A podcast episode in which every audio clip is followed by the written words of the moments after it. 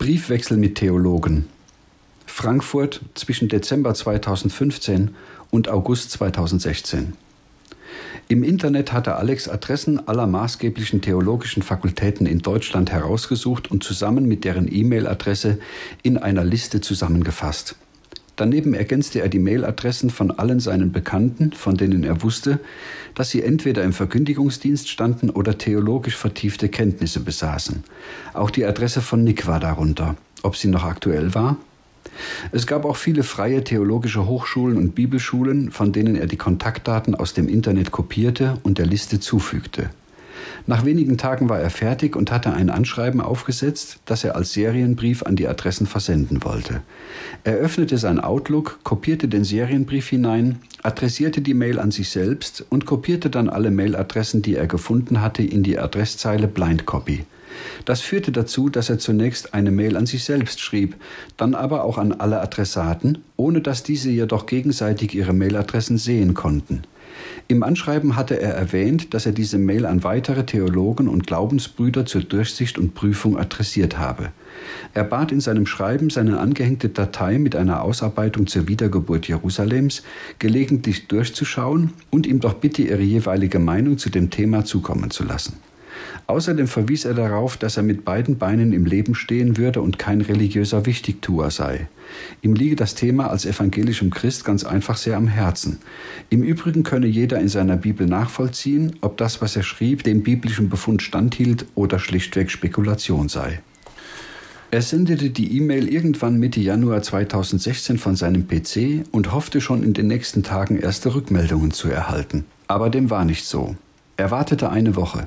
Zwei Wochen, vier Wochen, ohne jegliches Feedback. Selbst nach drei Monaten war kein Brief in seinem Briefkasten und keine E-Mail in seinem Outlook eingegangen. Is there anybody out there? Aufgrund seiner beruflichen Positionen in der Vergangenheit war Alex nicht gewohnt, dass er auf seine Mails keine Antwort erhielt. Seine Mitarbeiter waren von ihm angewiesen worden, stets sofort auf Mailverkehr zu reagieren. Auch wenn die dort befohlenen Tätigkeiten nicht gleich ausgeführt werden konnten, erwartete er doch von jedem Einzelnen zeitnah eine Information, wann er mit einem Rücklauf rechnen könne. Auch, aber das war hier anders. Gut, die Angeschriebenen waren auch nicht seine Mitarbeiter. Er konnte nicht erwarten, dass sie seine Mail sofort lasen und sich voller Begeisterung darüber mit ihm ins Benehmen setzen würden. Sicherlich waren sie auch viel beschäftigte Leute. Trotzdem war Alex doch ein wenig enttäuscht über die magere Ausbeute. Lange zögerte er, ob er in der Sache nachfassen sollte. Er wollte die Theologen nicht drängen. Wie hatte einer seiner früheren Chefs immer so schön gesagt, wenn sie keinen Druck aufbauen können, bauen sie eben Sog auf. Nach weiteren Wochen des Wartens wollte er der Sache aber dann doch nachgehen. Er suchte sich fünf Adressen heraus und rief an, aber er kam nirgendwo durch. Regelmäßig wurde er vom Sekretariat abgewimmelt. Keiner der Herren hatte Zeit. Nur bei einer einzigen Adresse hatte die Sekretärin Mitleid mit ihm und versprach ihm einen Rückruf für den folgenden Tag. Sie wolle den Herrn Professor über seinen Anruf und sein Anschreiben informieren und ihm zumindest eine kurze Mitteilung geben, wie dieser gedenke, in der Sache zu verfahren. Alex gab sich damit zufrieden, bedankte sich freundlich und legte auf. Es handelte sich um einen Professor der Eidgenössischen Theologischen Hochschule in Zürich, einer alteingesessenen und sehr renommierten theologischen Fakultät, deren Gründung noch aus der Hochzeit des Calvinismus rührte. Professor Dr. Tiefenbrunner war erst Ende 40, aber schon seit langen Jahren der Rektor der Hochschule. Er war ein begabter Redner, gern gesehener Gast in vielen Kirchen und Gemeinden in der Schweiz und im europäischen Ausland und dann und wann auch in Übersee oder in Gemeinden im Osten Europas eingeladen. Er hatte einige Standardwerke zum Alten Testament verfasst und hielt Vorlesungen in systematischer Theologie und Hermeneutik, allerdings ausschließlich in den oberen Semestern. Tiefenbrunner hatte in Heidelberg, Tübingen und in Paris an der Sorbonne Theologie, Philosophie und später Volkswirtschaft studiert. Seinen Abschluss machte er als Jahrgangsbester mit einer Arbeit über das historisch-politische Umfeld des Volkes Israel zur Zeit Davids und Salomos. Im gleichen Thema promovierte er wenige Jahre später und ergänzte seine Studien mit Ausgrabungen in Israel, bei denen er der erstaunten Fachwelt bedeutende archäologische Funde präsentierte. Zu dem Zeitpunkt hatte er sich von seinem anfänglichen Glauben schon deutlich entfernt. Eigentlich hatte er studieren wollen, um Jesus Christus und sein Wort besser kennenzulernen. Aber seine prägende Charaktereigenschaft war seit frühester Jugend die Zielstrebigkeit, zu der sich im Lauf der Jahre Karrierebezogenheit gesellte, wobei letzteres schließlich die Oberhand gewann. Während seines Studiums säten und nährten einige seiner Professoren in ihm Zweifel an der Zuverlässigkeit der Bibel, und diese Zweifel griffen immer mehr Raum. Irgendwann befand er sich an dem Punkt, an dem er seine theologische Tätigkeit nur noch als wissenschaftlichen Job verstand, nicht mehr und nicht weniger. Um vorwärts zu kommen, vertrat er nun ebenfalls kritische Positionen gegenüber der Bibel, er vernachlässigte sein Gebet und sein persönlicher Glaube reduzierte sich auf reines Fachwissen über theologische und historische Zusammenhänge. Als er sein erstes Buch veröffentlicht hatte, bescherte ihm Distanziermen in fünfstelliger Größenordnung. Bisher war ihm nicht bewusst, wie viel Geld man mit auflagenstarken Büchern verdienen konnte, aber diese Tätigkeit rückte nun in seinen Fokus. Er suchte fieberhaft nach Themen, über die er sich in seinen neuen Veröffentlichungen auslassen konnte und hatte sich zum Ziel gesetzt, alle zwei Jahre ein neues Buch herauszugeben. Bislang war ihm das auch gelungen und trotz seiner jungen Jahre hatte er es zu einigem Vermögen gebracht. Dazu kam das Ansehen in der Fachwelt. Alles Dinge, die man ungern aufgibt. Er war in der Mitte der Gesellschaft angekommen. Die ursprünglich reformatorischen und calvinistischen Gedanken, die an seiner Universität gepflegt wurden, hatte er zugunsten eines humanistischen Gedankenguts aufgeweicht. Das ermöglichte ihm, in vielen christlichen Kategorien zu denken und zu lehren.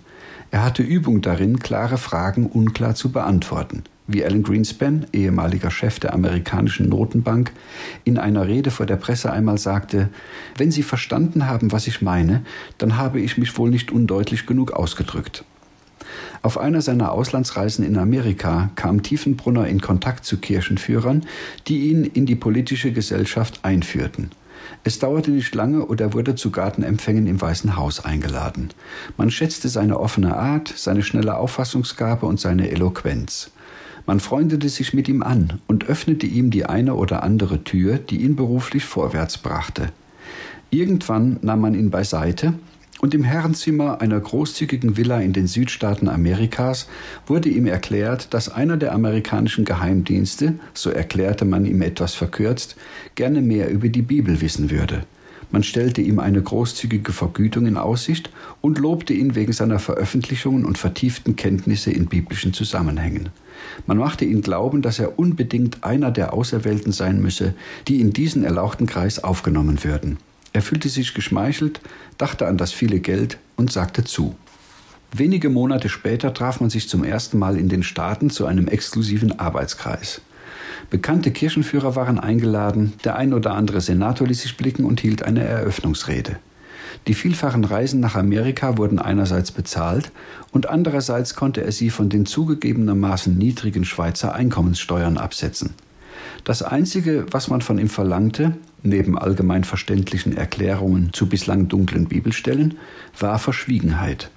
Niemand dürfe wissen, dass er für den amerikanischen Geheimdienst Bibelauslegungen vorbereitete. Damit konnte er leben.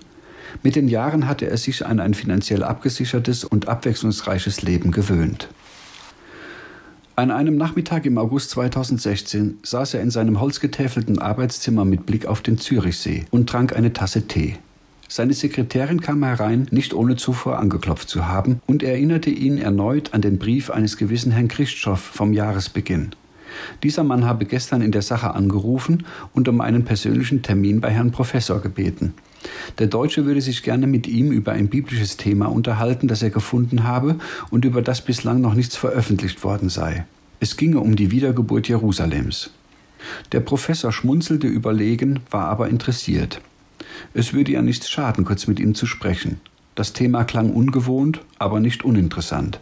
Und wenn was dran war an dem Knochen, konnte er das Thema vielleicht in einem seiner nächsten Bücher veröffentlichen. Er sagte zu, sich mit dem Deutschen in Verbindung zu setzen und bat seine Sekretärin, ihm dessen E-Mail-Adresse und Telefonnummer in sein Outlook einzutragen.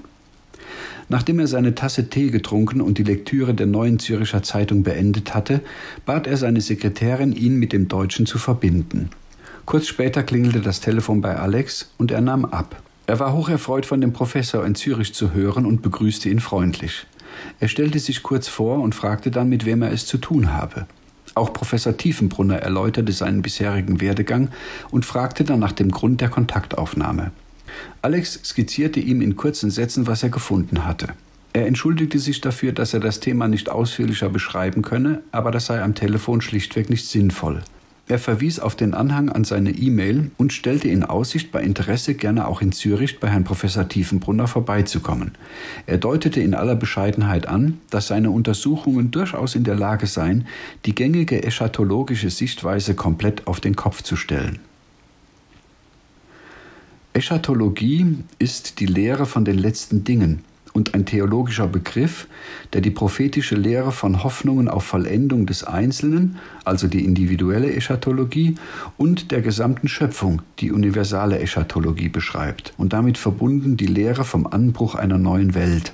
Der Begriff wurde ursprünglich im lutherischen Protestantismus geprägt und wurde nach seiner Akzeptanz als Beschreibung für bestimmte Inhalte auch auf andere Religionen übertragen. Wikipedia, Abfragedatum 24.09.2016. Hier stockte der Professor kurz. Das war doch eigentlich ein Teil seines geheimdienstlichen Auftrags. Hier rief also ein theologischer Laie an, wollte mit ihm über ein biblisches Thema sprechen, und obwohl er ihn nicht ganz ernst nahm, schien es ihm doch so, als ob der Inhalt von größerem Gewicht war, als er bislang angenommen hatte. Er ließ sich nichts anmerken, bedankte sich sehr für den Anruf, sagte zu, in den nächsten Tagen die Unterlagen zu sichten und sich dann wieder bei Herrn Christoph zu melden. Alex bedankte sich ebenfalls und man legte auf. Alex war nach dem Telefonat hin und her gerissen. Einerseits war er froh, endlich mit jemandem sprechen zu können, der sich professionell mit der Bibel auseinandersetzte, und andererseits hatte er ein seltsames Gefühl im Bauch. Irgendetwas verunsicherte ihn. Er war sich nicht sicher, ob er an den Richtigen geraten war. Vielleicht hätte er doch den Eigentümer des Wortes fragen sollen, wen genau er auf das Thema ansprechen sollte, und vielleicht hätte er sich etwas mehr Zeit nehmen sollen, darauf zu warten, was sein Herr ihm geantwortet hätte. Ganz ähnlich ging es Professor Tiefenbrunner. Mit dem kleinen Unterschied, dass er nach der Lektüre von Alex Schreiben der Überzeugung war, dass er ganz sicher an den Richtigen geraten war. Bevor er aber wieder Kontakt mit Alex aufnahm, musste er unbedingt mit Amerika telefonieren, und zwar dringend.